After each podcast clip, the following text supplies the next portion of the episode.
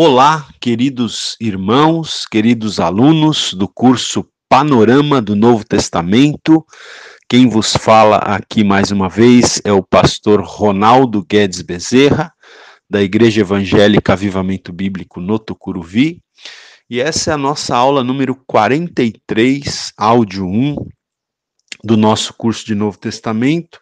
Hoje nós vamos dar sequência aos nossos estudos na carta que o apóstolo Paulo escreveu aos Efésios, não é? Nós já fizemos duas aulas. É, na primeira aula desta carta, ou referente a essa carta, nós fizemos é, uma introdução à epístola e começamos a expor o capítulo 1.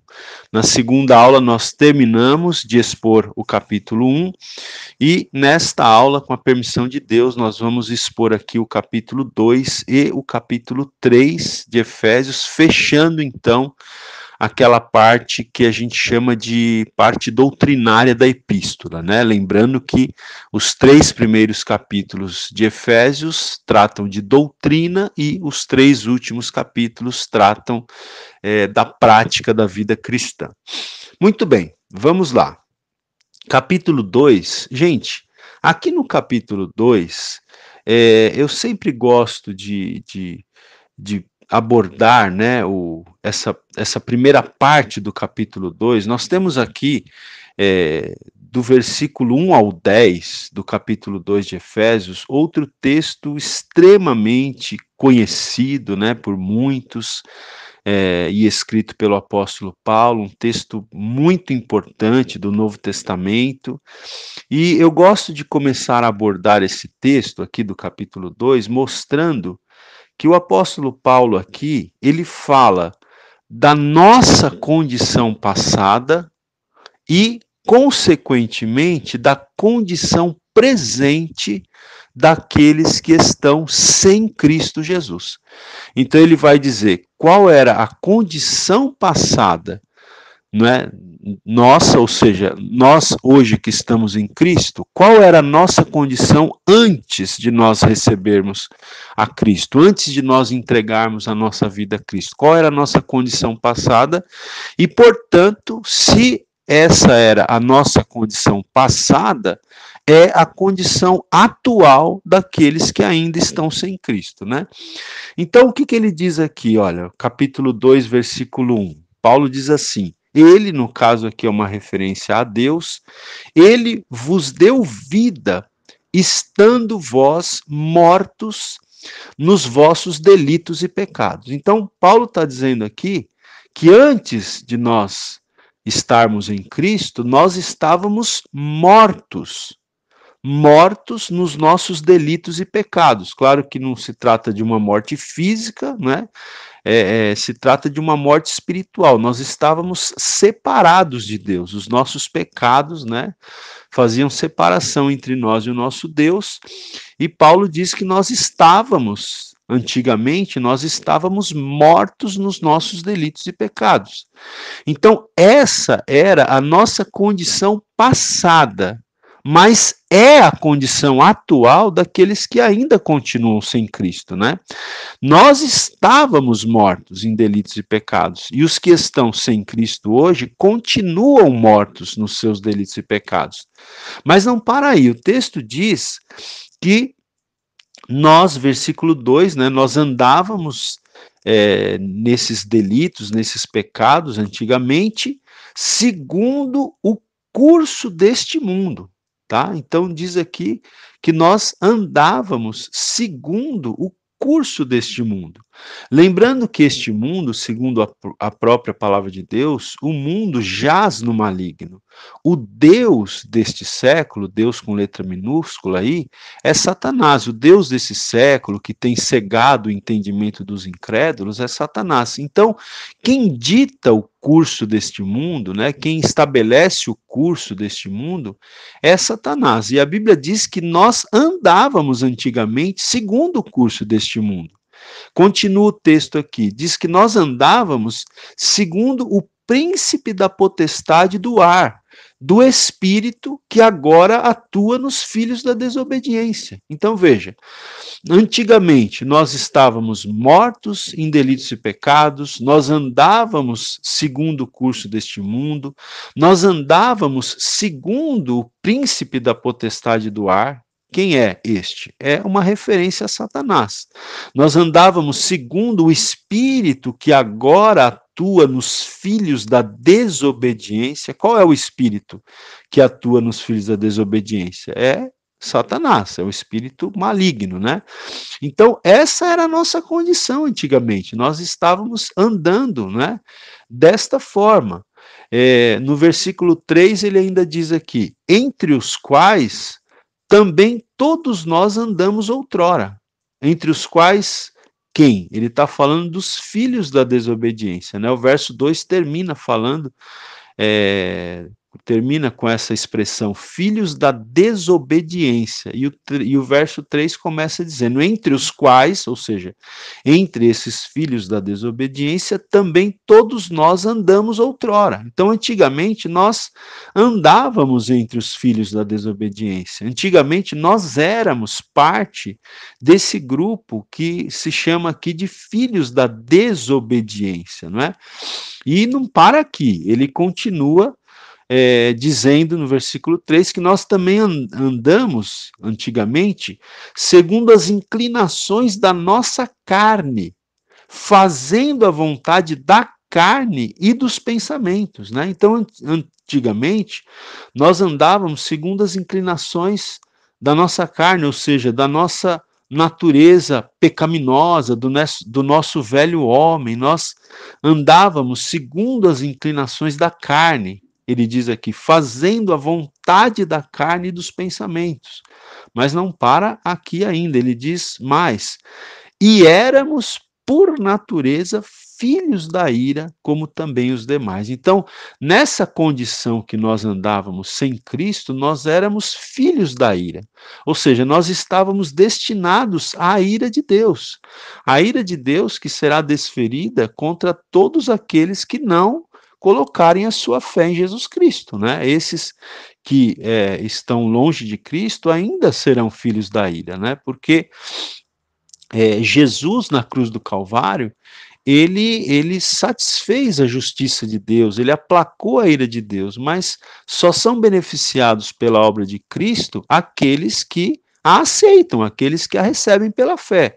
Aqueles que não a aceitam, aqueles que não a recebem pela fé, continuam né, sendo filhos da ira, continuam é, sendo pessoas que serão um dia, se não se arrependerem, serão alvos da, da ira, do juízo de Deus. Né? Então veja, é, esses três primeiros versículos aqui, uh, do capítulo 2 de Efésios, esses três primeiros versículos, eles falam então qual era a nossa condição passada, né? Nós, os que hoje estamos em Cristo, e qual é, portanto, a condição presente daqueles que ainda estão longe de Cristo. Então, qual era a nossa condição e qual é a condição daqueles que estão sem Cristo? Estão mortos em delitos e pecados, andam segundo o curso desse mundo, andam segundo o espírito que uh, está atuando nos filhos da desobediência, que é Satanás. Nós éramos filhos da desobediência, fazíamos parte desse grupo, nós andávamos segundo as inclinações da nossa carne e nós éramos, por natureza, filhos da ira. Essa era a nossa condição passada, essa é a condição presente daqueles que estão sem Cristo. Veja que aqui você tem um texto maravilhoso para uma, uma pregação, uma mensagem né, evangelística. Bom, vamos seguir aqui, vamos seguir aqui. No entanto, no versículo 4, a, a, a narração de Paulo aqui, né, a, a, o texto que o apóstolo Paulo escreve, inspirado pelo Espírito Santo, ele muda é, de figura, porque no versículo 4, Paulo ele introduz aqui Deus na história, né? Veja que nos três primeiros versículos nós temos um quadro sombrio, um quadro triste de uma vida sem Cristo, né? Que era a nossa situação antes de entregarmos a nossa vida a Jesus e é a situação daqueles que ainda não renderam as suas vidas para Jesus. No entanto, no verso 4, o apóstolo Paulo diz o seguinte: Mas Deus, veja aqui, mas, né, conjunção adversativa, Deus. Então Deus entra em cena. No versículo 4, Deus entra em cena para mudar o quadro sombrio descrito nos três primeiros versículos. Então, Paulo diz assim: Mas Deus, sendo rico em misericórdia. Então, grave essa palavra, misericórdia.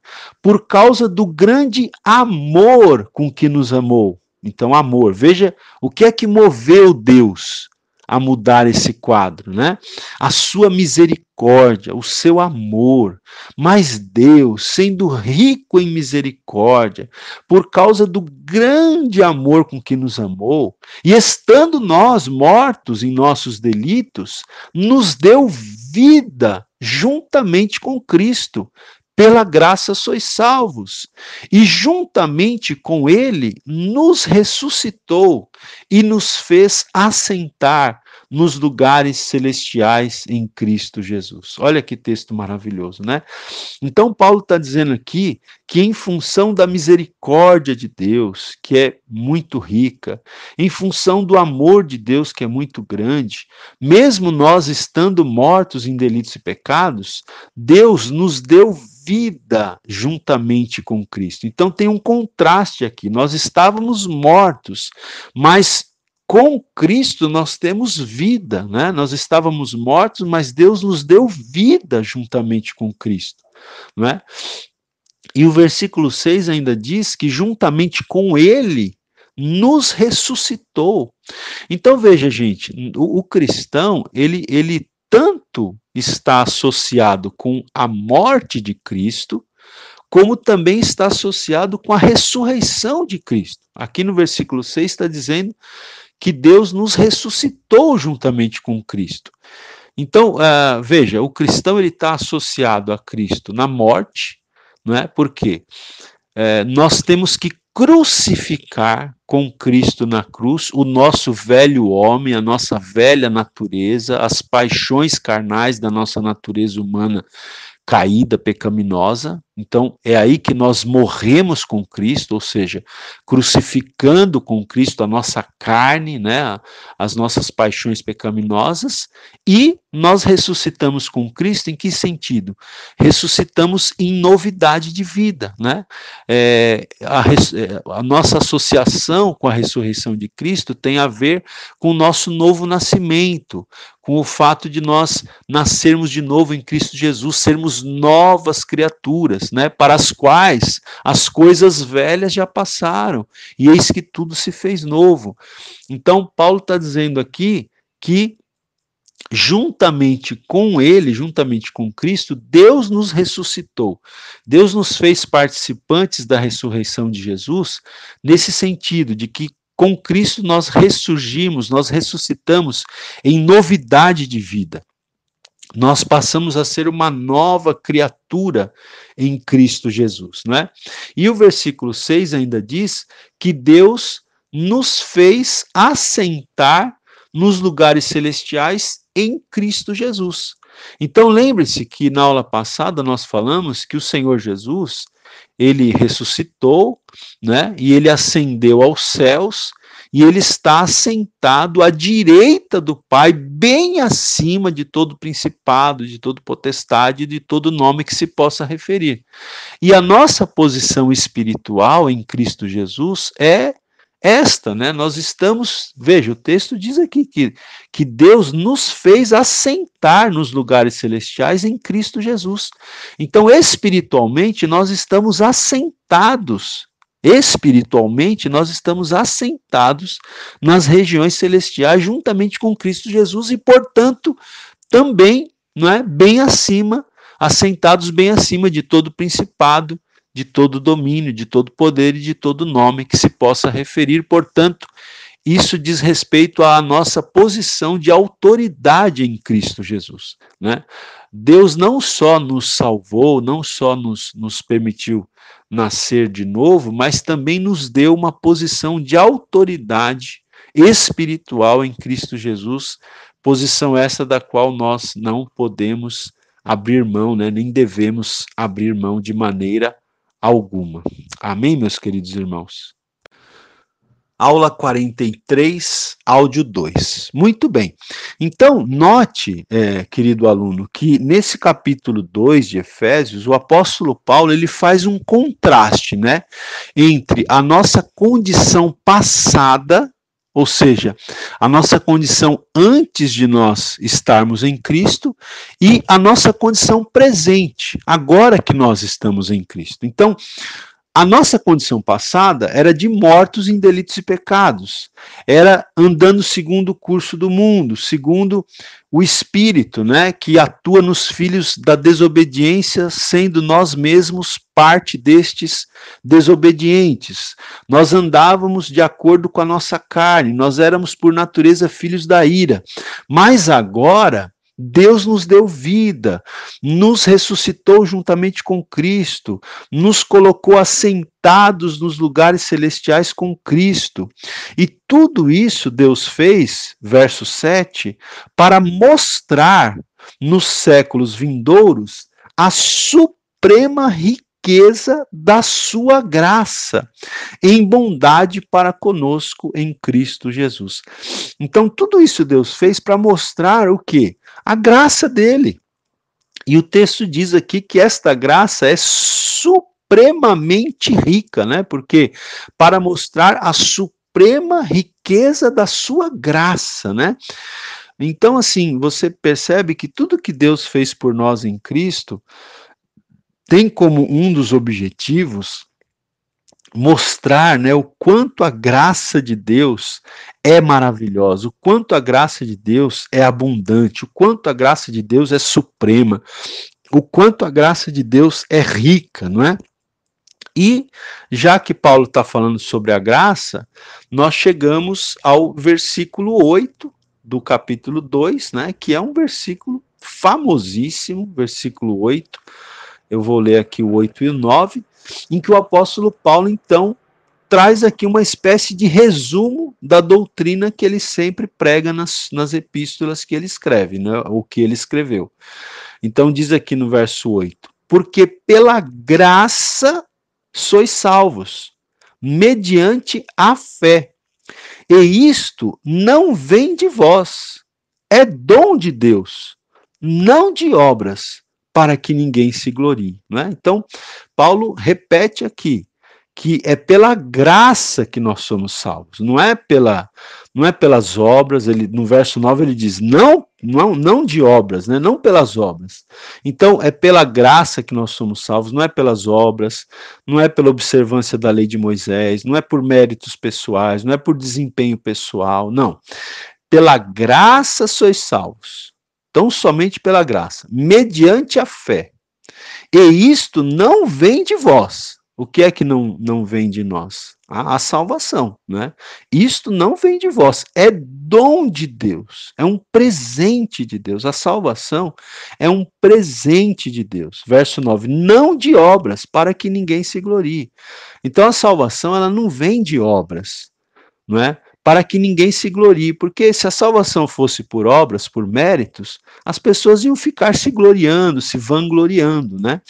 Mas ele está dizendo aqui que a salvação, portanto, ela diz aqui, ela é pela graça, mediante a fé, ela não vem de nós, é um dom de Deus, é um presente de Deus, não vem de obras para que ninguém se glorie. Agora, o verso 10 aqui do capítulo 2, ele é muito interessante também, porque no versículo 10 Paulo diz assim: "Pois somos feitura dele, né? Feitura de Deus, criados em Cristo Jesus para as boas obras, as quais Deus de antemão preparou para que andássemos nelas.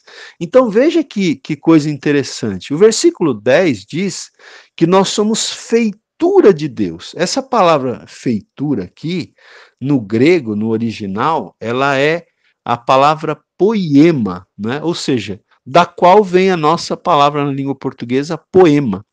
Então, o versículo 10 está dizendo que nós somos um poema de Deus que nós fomos criados em Cristo Jesus, ou seja, que nós somos recriados né, em Cristo Jesus, que nós é, nascemos de novo em Cristo Jesus para as boas obras. Né? Então veja, o apóstolo Paulo está dizendo que é, a partir do momento que você nasce de novo em Cristo Jesus, ah, o propósito para o qual você nasceu de novo, pela graça, é para que você realize boas obras. Né? Então, é, veja que está no mesmo contexto aqui, né? não, não tem como a gente é, interpretar errado, né? porque no, no, nos versos 8 e 9, Paulo está deixando claríssimo que a salvação não é pelas obras. No entanto, no verso 10, ele diz que a salvação é para as boas obras, né? Ou seja, nós não somos salvos pelas boas obras, mas nós somos salvos para as boas obras, né? Nós somos salvos pela graça de Deus mediante a fé em Cristo, independentemente das obras, mas com o propósito de realizarmos boas obras.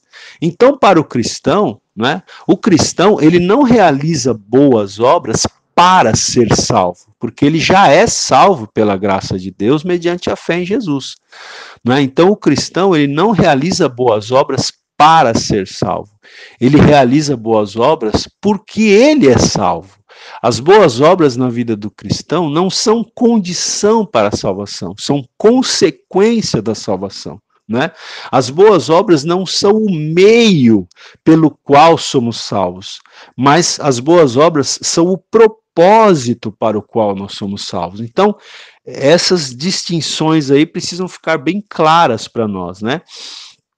E aqui o apóstolo Paulo, então, é, nos traz esse ensinamento maravilhoso. Bom, vamos seguir aqui, gente, porque o tempo é curto, né? Seria interessante a gente pudesse gastar mais tempo aqui analisando a carta aos Efésios com detalhes, mas infelizmente o nosso tempo é curto. Temos muito a cobrir ainda, né, nesse curso Panorama do Novo Testamento. Então, seguindo aqui no capítulo 2, veja, a segunda parte do capítulo 2, que começa no verso 11 e que vai até o versículo 22, aqui novamente o apóstolo Paulo, ele, ele, ele também faz uma, uma, um contraste, vamos dizer assim, em, entre a condição passada dos gentios e a condição presente dos gentios.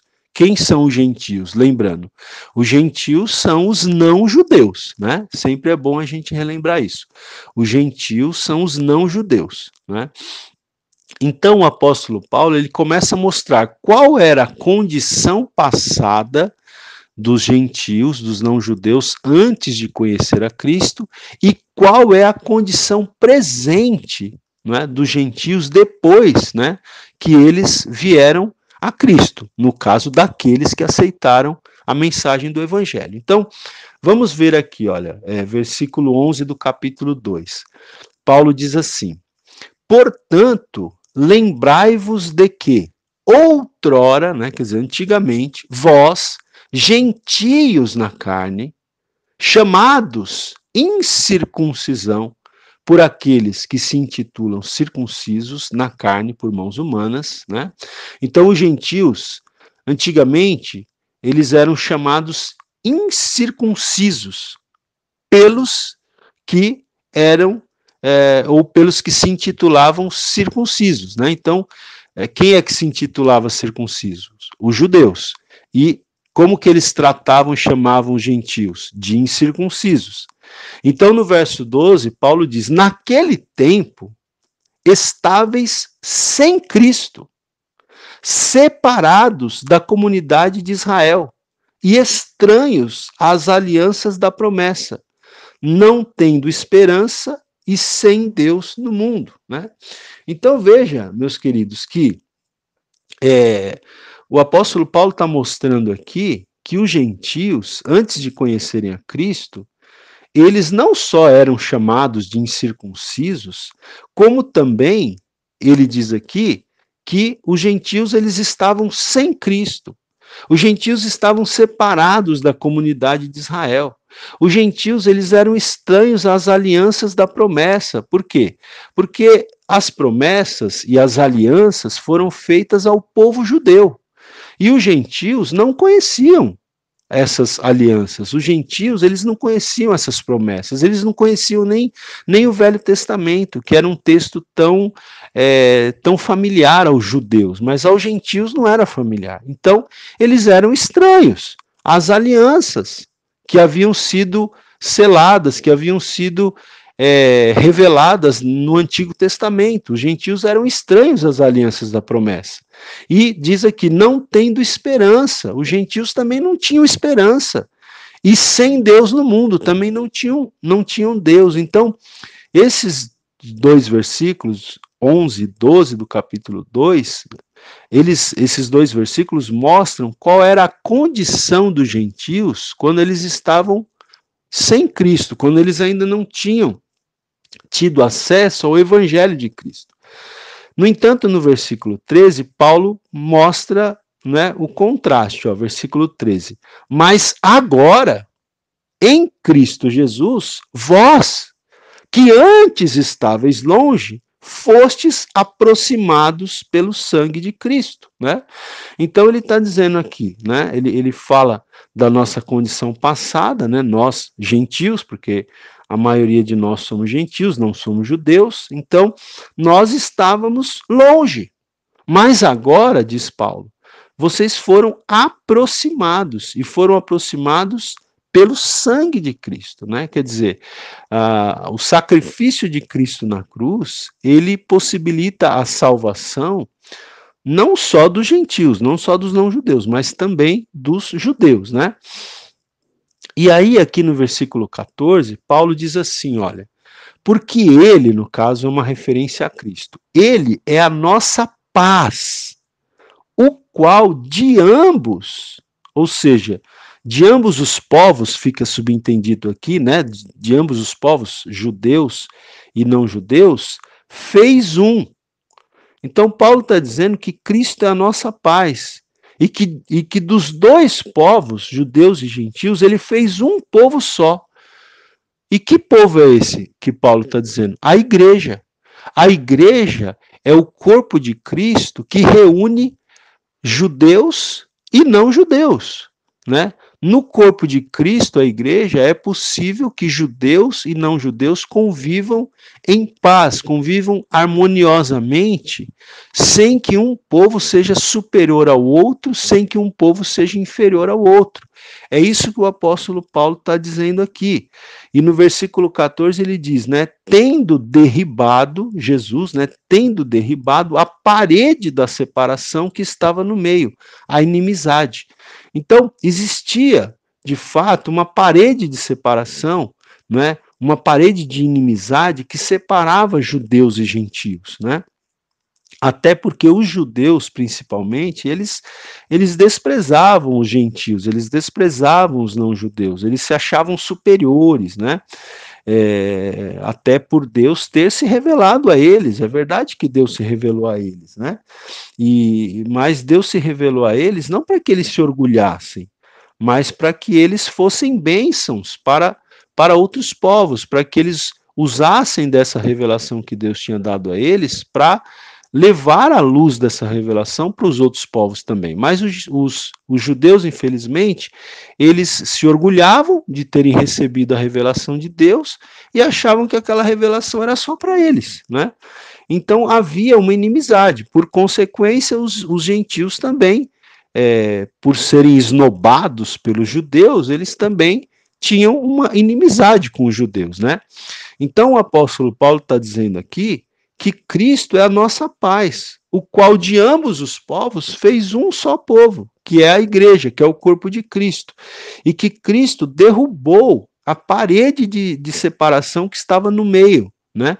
É, Cristo derrubou a inimizade, a parede de separação que é, separava os judeus dos gentios e que separava os gentios dos judeus, não é? Ainda aqui no versículo 15, Uh, Paulo diz que Cristo aboliu na sua carne a lei dos mandamentos na forma de ordenanças, para que dos dois, mais uma vez aí uma referência aos dois povos, para que dos dois criasse em si mesmo um novo homem, fazendo a paz, promovendo a, a paz entre judeus e entre gentios. É isso que o apóstolo Paulo está destacando aqui neste texto. Aula 43, áudio 3. Muito bem. Vou continuar aqui então no capítulo 2. Então Paulo ele continua enfatizando né, é, esse aspecto que eu acabei de citar para vocês. Veja, no versículo 16, Paulo diz assim: e reconciliasse, né, Cristo reconciliasse ambos, ambos os povos, no caso está subentendido aqui, judeus e não judeus, então, e reconciliasse ambos em um só corpo com Deus por intermédio da cruz, destruindo por ela a inimizade. Verso 17: E vindo, Cristo, no caso, evangelizou paz a vós outros que estáveis longe e paz também aos que estavam perto, né? Então, desculpa, gente, ele está dizendo aqui que Cristo, ele evangelizou a paz tanto aos gentios, como ele diz aqui, que estáveis longe, e também evangelizou paz aos que estavam perto, no caso, os judeus. Os judeus estavam mais perto né, da salvação porque eles tinham recebido é, a revelação do Antigo Testamento, né? E aí no versículo 18, Paulo diz: porque por ele, ou seja, por Cristo, ambos, tanto judeus como gentios, ambos, temos acesso ao Pai em um espírito.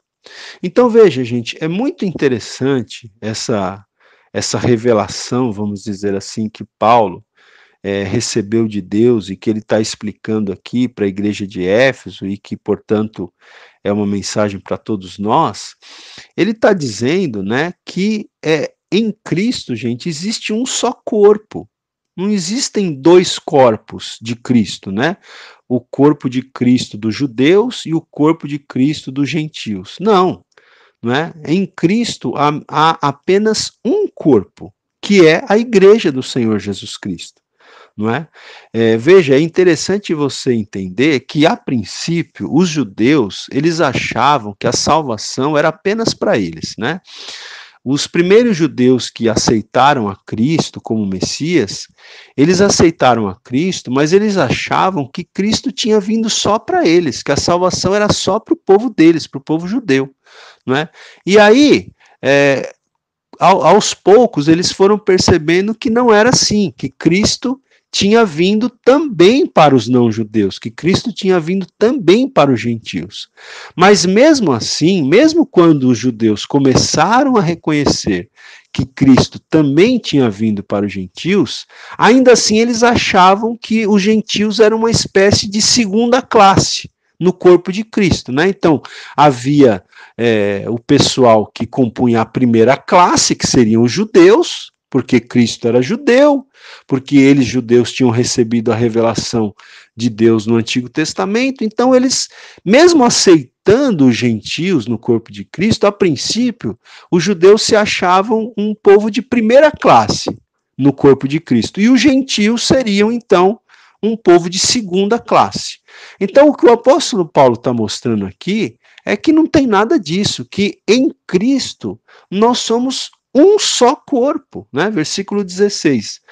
Diz que Cristo reconciliou ambos em um só corpo. É um só corpo e não tem essa de uma raça é melhor do que a outra. Então veja, em Cristo não, não existe uma raça superior e uma raça inferior.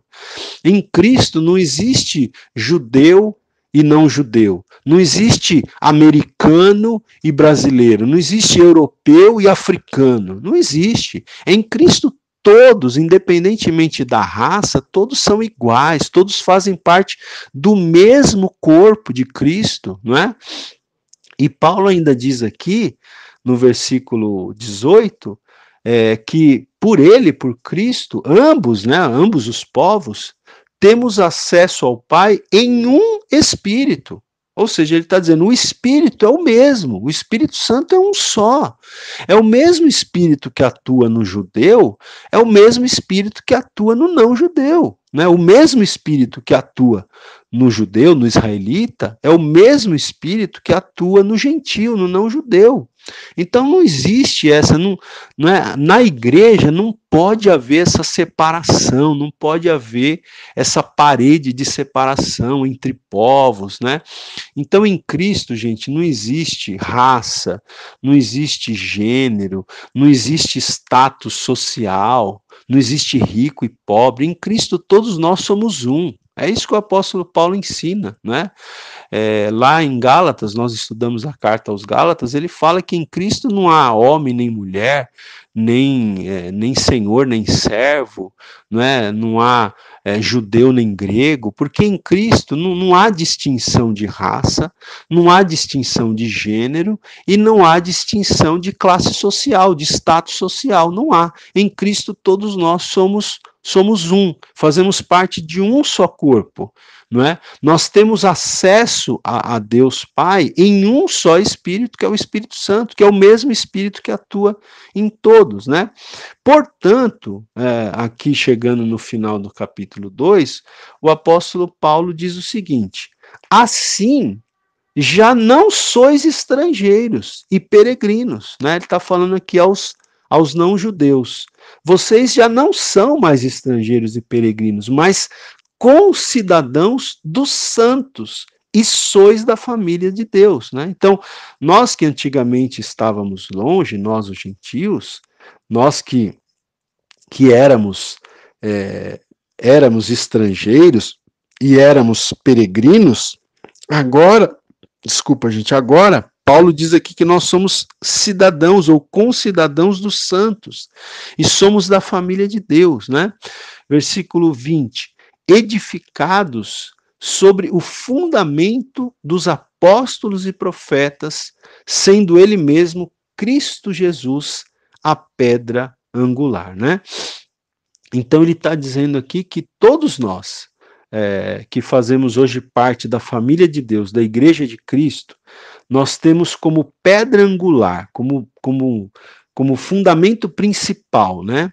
Como alicerce principal, nós temos Cristo Jesus. E sobre esse alicerce principal vem o fundamento dos apóstolos e profetas, que é a doutrina, né, que os apóstolos ensinaram, que é essa doutrina que nós temos que seguir mesmo é, até hoje, aqui até o, século 21. Cristo é a pedra angular e a, né, sobre essa pedra vem o fundamento dos apóstolos e profetas. Muito bem, gente. Ok, vamos seguir aqui. Aqui no capítulo 3, o capítulo 3 também, ele também se divide em duas partes, né? Então veja, o capítulo 2, ele se divide em duas partes, do versículo 1 ao 10, é, está mostrando aqui, né, a, a, nossa condição passada antes de Cristo e a nossa condição presente depois que entregamos a nossa vida a Cristo. A segunda parte do capítulo 2 fala da nossa condição passada, no caso, como gentios, e da nossa condição presente, agora que nós aceitamos a Cristo, né, que nós fazemos parte de um mesmo corpo com os judeus. No capítulo 3, a primeira parte do capítulo 3, na primeira parte do capítulo 3, o apóstolo Paulo vai reforçar aquilo que ele já falou né, na segunda parte do capítulo 2. Então, na primeira parte do capítulo 3, eu vou destacar aqui apenas alguns versículos, eu não, não vou ter como ler todo o texto, mas em linhas gerais, né, na primeira parte do capítulo 3, o apóstolo Paulo vai reafirmar aquilo que ele já ensinou aqui na, na segunda parte do capítulo 2, tá? Então, ele diz aqui, olha, eu vou ler aqui o versículo 3 do capítulo 3. Paulo diz aqui que, segundo uma revelação, me foi dado conhecer o mistério, conforme escrevi há pouco, resumidamente. Né? Então, ele está dizendo aqui que tudo isso que ele está ensinando, né, ele recebeu segundo uma revelação de Deus, né? É, quando a gente estudou a carta aos Gálatas, a gente já falou sobre isso, porque ali Paulo também diz que o evangelho que ele pregava, ele não tinha recebido de homem algum, mas que ele tinha recebido diretamente de Deus, né? E aqui, então, no versículo 3 do capítulo 3, ele está dizendo, mais uma vez, segundo uma revelação, me foi dado conhecer o mistério. Né? Então, uh, havia um mistério que estava oculto, né? e que foi revelado a Paulo, que foi revelado ao apóstolo Paulo, e que agora ele está escrevendo sobre esse mistério, ele está é, fazendo revelado, ele está abrindo esse mistério para toda a igreja, né? E qual é esse mistério, né? É, é um mistério que envolve vários aspectos, mas um dos aspectos é esse que eu estou é, falando aqui, né? Ou seja, que eu estou tentando explanar o que Paulo escreve, ou seja, de que em Cristo nós somos apenas um corpo, independentemente de raça, de gênero ou de condição social. Então ele está dizendo aqui, olha, verso 3: Segundo uma revelação, me foi dado conhecer o mistério, conforme escrevi há pouco, resumidamente. Né? Então ele está dizendo aqui, conforme escrevi agora há pouco, ou seja, para nós aqui, na segunda parte do capítulo 2, né?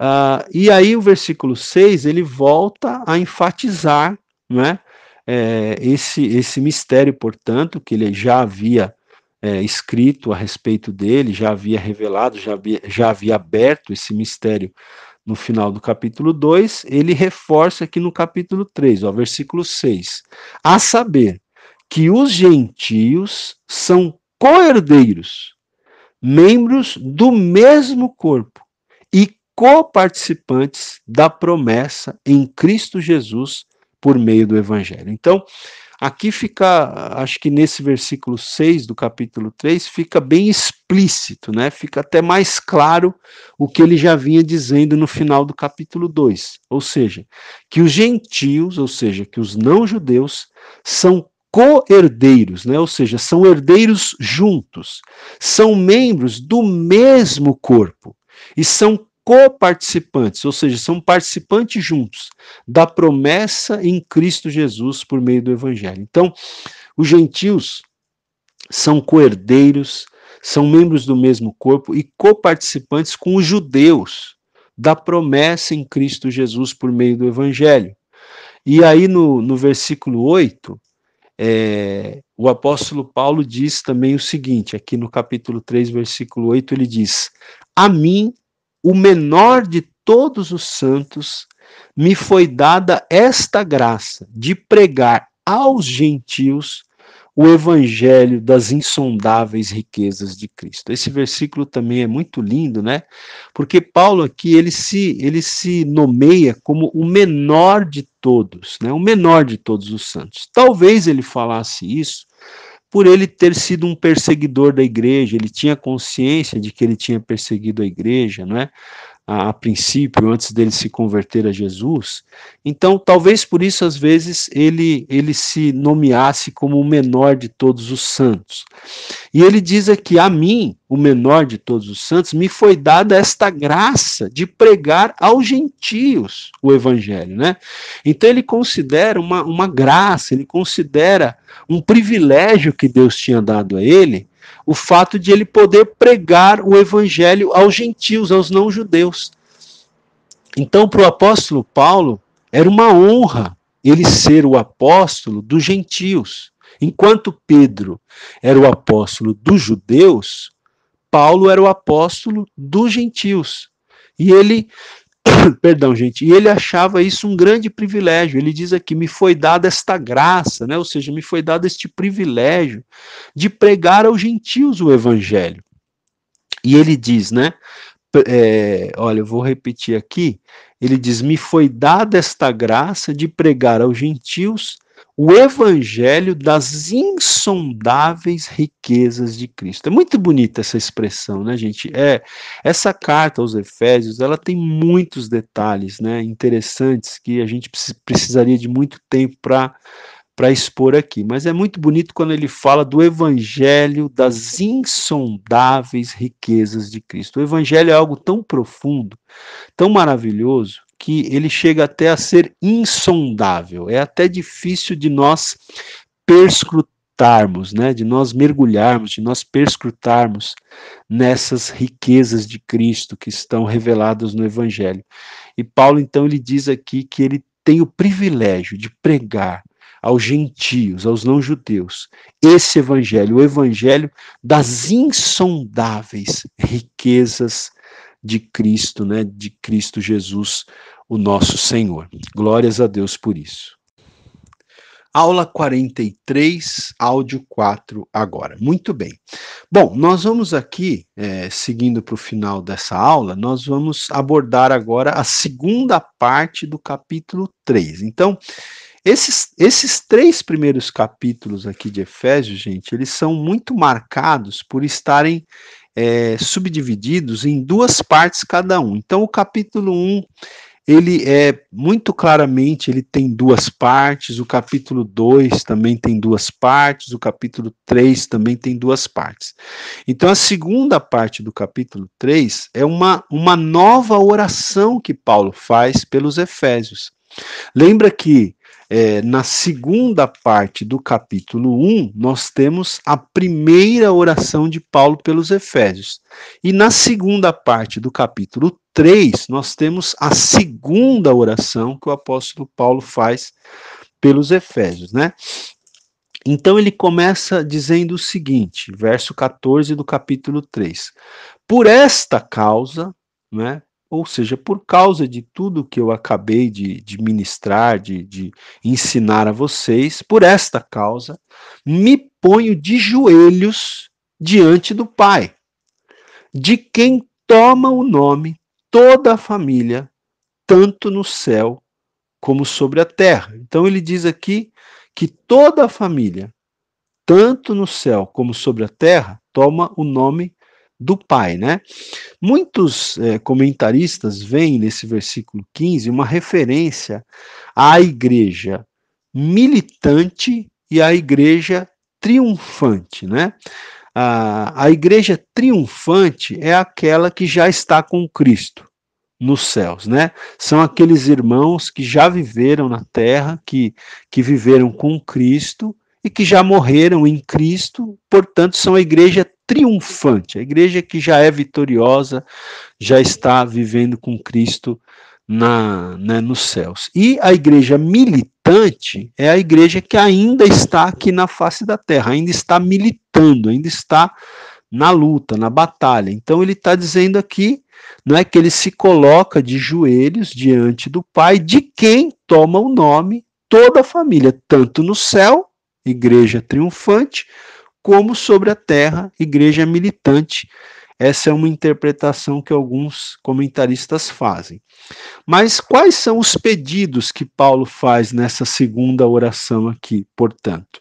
Versículo 16: Para que, né, então ele se coloca de joelhos, verso 16: Para que, segundo a riqueza da sua glória, vos conceda que sejais fortalecidos com poder mediante o seu espírito no homem interior.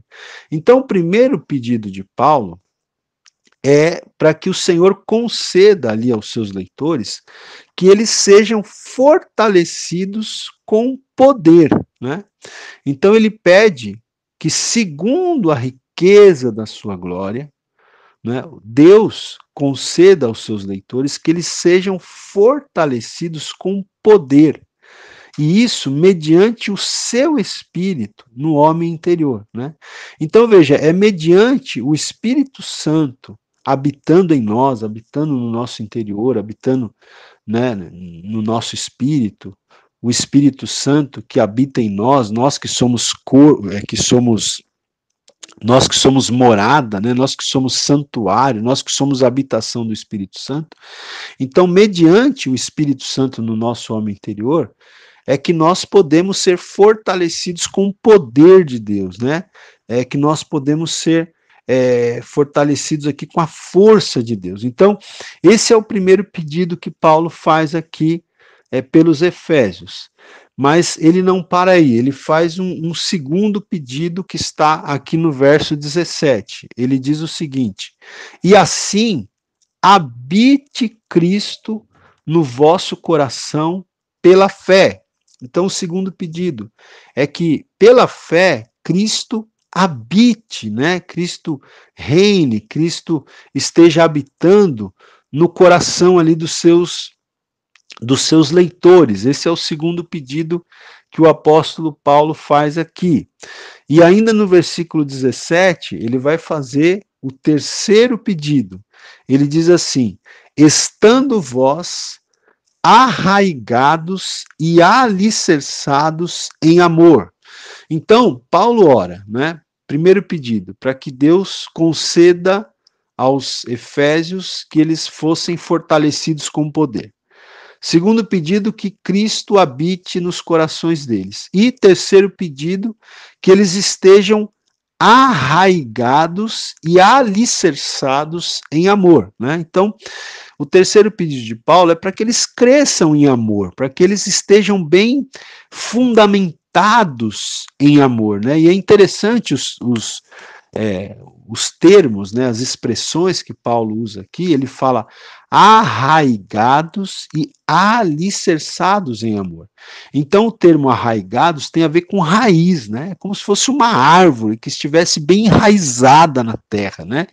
E o termo alicerçados tem a ver com os alicerces os fundamentos de um prédio, né? Quando você constrói uma casa, um prédio, precisa ter alicerces ali bem, bem fundamentados, bem profundos, para que aquela casa não, não venha a ruir, não venha a cair. Então Paulo está orando para que os efésios eles estejam arraigados, né, enraizados e, e, e, e alicerçados, ou seja, edificados, fundamentados em amor. E versículo 18 ele diz, né? É, então, que vocês estejam é, bem arraigados e alicerçados em amor, verso 18, a fim de poderes compreender com todos os santos qual é a largura e o comprimento e a altura e a profundidade e conhecer o amor de Cristo que excede todo entendimento, né? O amor de Cristo que ultrapassa todo entendimento, para que sejais tomados de toda a plenitude de Deus.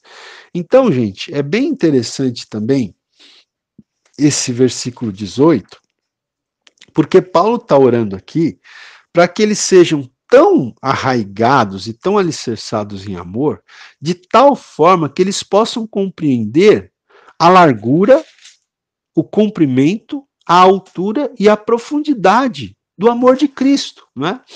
É, há uma aplicação que se faz aqui que eu acho bastante interessante, não é? Ou seja, qual é a largura do amor de Deus? Qual é a largura? Porque ele fala aqui para que vocês possam compreender a largura, né? o comprimento, a altura e a profundidade do amor de Deus. Então, qual é a largura do amor de Deus? Qual é a largura da mensagem do Evangelho? Então, alguém já disse, né, que na largura da salvação se incluirão membros de toda tribo, língua, povo e nação. Ou seja, o evangelho ele é tão largo que não se pode excluir nenhuma entidade, nenhuma comunidade humana, né? Ele é largo nesse sentido, né? O, o, a largura do amor de Deus nesse sentido de que inclui todas as pessoas, não é? Todas as pessoas de toda tribo, de toda língua, de todo povo, de toda nação, é, estão convidadas a participar do amor de Deus, estão convidadas a fazer parte do corpo de Cristo. Essa é a largura do amor que Paulo é, quer que os seus é, leitores entendam, né? Ou, ou, pelo menos essa é uma aplicação que se faz aqui a esse texto. E qual que é o comprimento? O comprimento aqui, né, alguns é, é, comentaristas fazem uma aplicação à questão do tempo, né? Começando lá no Éden, logo após a queda do homem, até o fim dos tempos, né?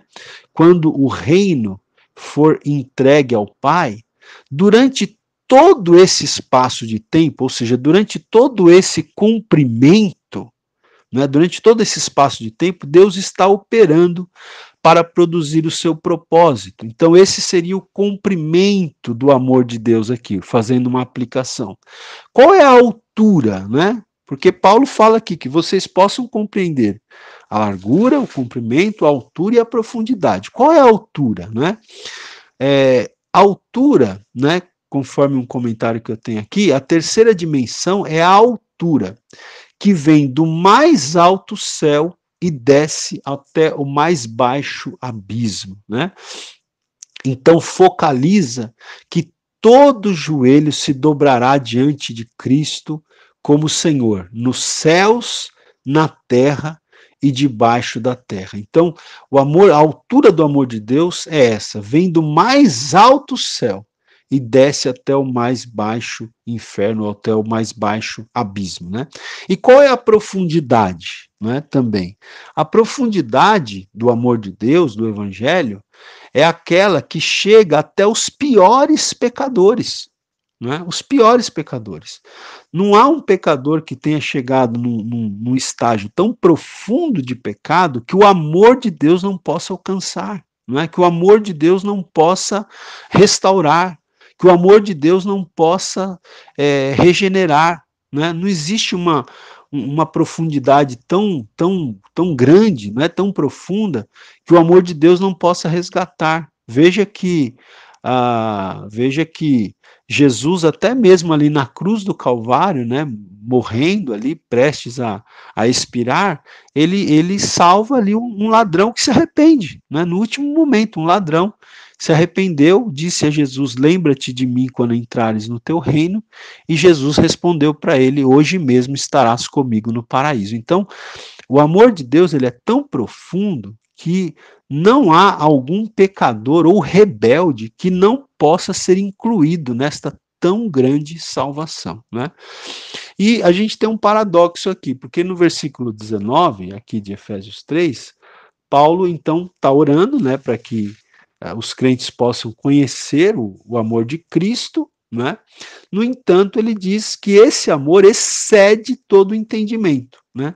É um paradoxo, porque ao mesmo tempo que Paulo pede a Deus para que as pessoas ali, os seus leitores, possam compreender o amor de Cristo, ele mesmo reconhece que o amor de Cristo excede, né? ultrapassa todo o entendimento humano. Né? Bom, vamos lá, gente. É, também é, existe aqui um, um, quinto pedido né, do, do apóstolo Paulo, que é, uh, está no versículo 19, para que sejais tomados de toda a plenitude de Deus. Né? Então, veja, aqui nós temos é, cinco pedidos nessa segunda oração de Paulo.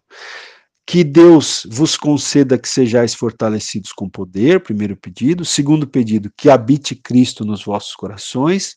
Terceiro pedido, que vocês estejam arraigados e alicerçados em amor, né? É, quarto pedido, que vocês possam compreender o amor de Cristo em toda a sua largura, comprimento, altura e profundidade. E quinto pedido, que vocês sejam tomados de toda a plenitude de Deus. Esses são é, os cinco pedidos que Paulo faz aqui nessa sua segunda oração, né? Eu te incentivo depois a ler com calma esse texto, né? Pegar a sua Bíblia, de repente ouvir essa aula novamente lendo o texto bíblico, porque vai ser muito importante para você fixar. Mas eu quero terminar essa aula com os dois versículos é, que terminam o capítulo 3 de Efésios e que, portanto, terminam essa primeira parte que a gente chama de parte doutrinária da epístola. Então, Paulo, ele termina o capítulo 3 dizendo o seguinte, também é um texto bem conhecido, né? Paulo diz assim: Ora, há aquele que é poderoso para fazer infinitamente mais do que tudo quanto pedimos ou pensamos, conforme o seu poder que opera em nós, a ele seja a glória, na igreja e em Cristo Jesus, por todas as gerações, para todos sempre. Amém. Olha que texto lindo, né? Então ele está ele tá trazendo aqui uma, uma, uma expressão de glorificação a Deus, não é? Que a Deus seja a glória, não é, para sempre. Mas nesse nesse processo de trazer essa expressão de louvor, ele diz que Deus poderoso para fazer infinitamente mais do que tudo quanto pedimos ou pensamos. Então, meu querido, esse é o Deus que você e eu servimos. O Deus que é poderoso para fazer muito mais além daquilo que nós pedimos ou pensamos. Então, você está pedindo algo a Deus? Você está pensando em algo que Deus pode fazer pela sua vida, então tenha em mente que Deus ele é poderoso para fazer muito mais, infinitamente mais do que aquilo que você está pedindo ou pensando conforme o poder dele que em nós opera. Até a próxima aula, permitindo Deus.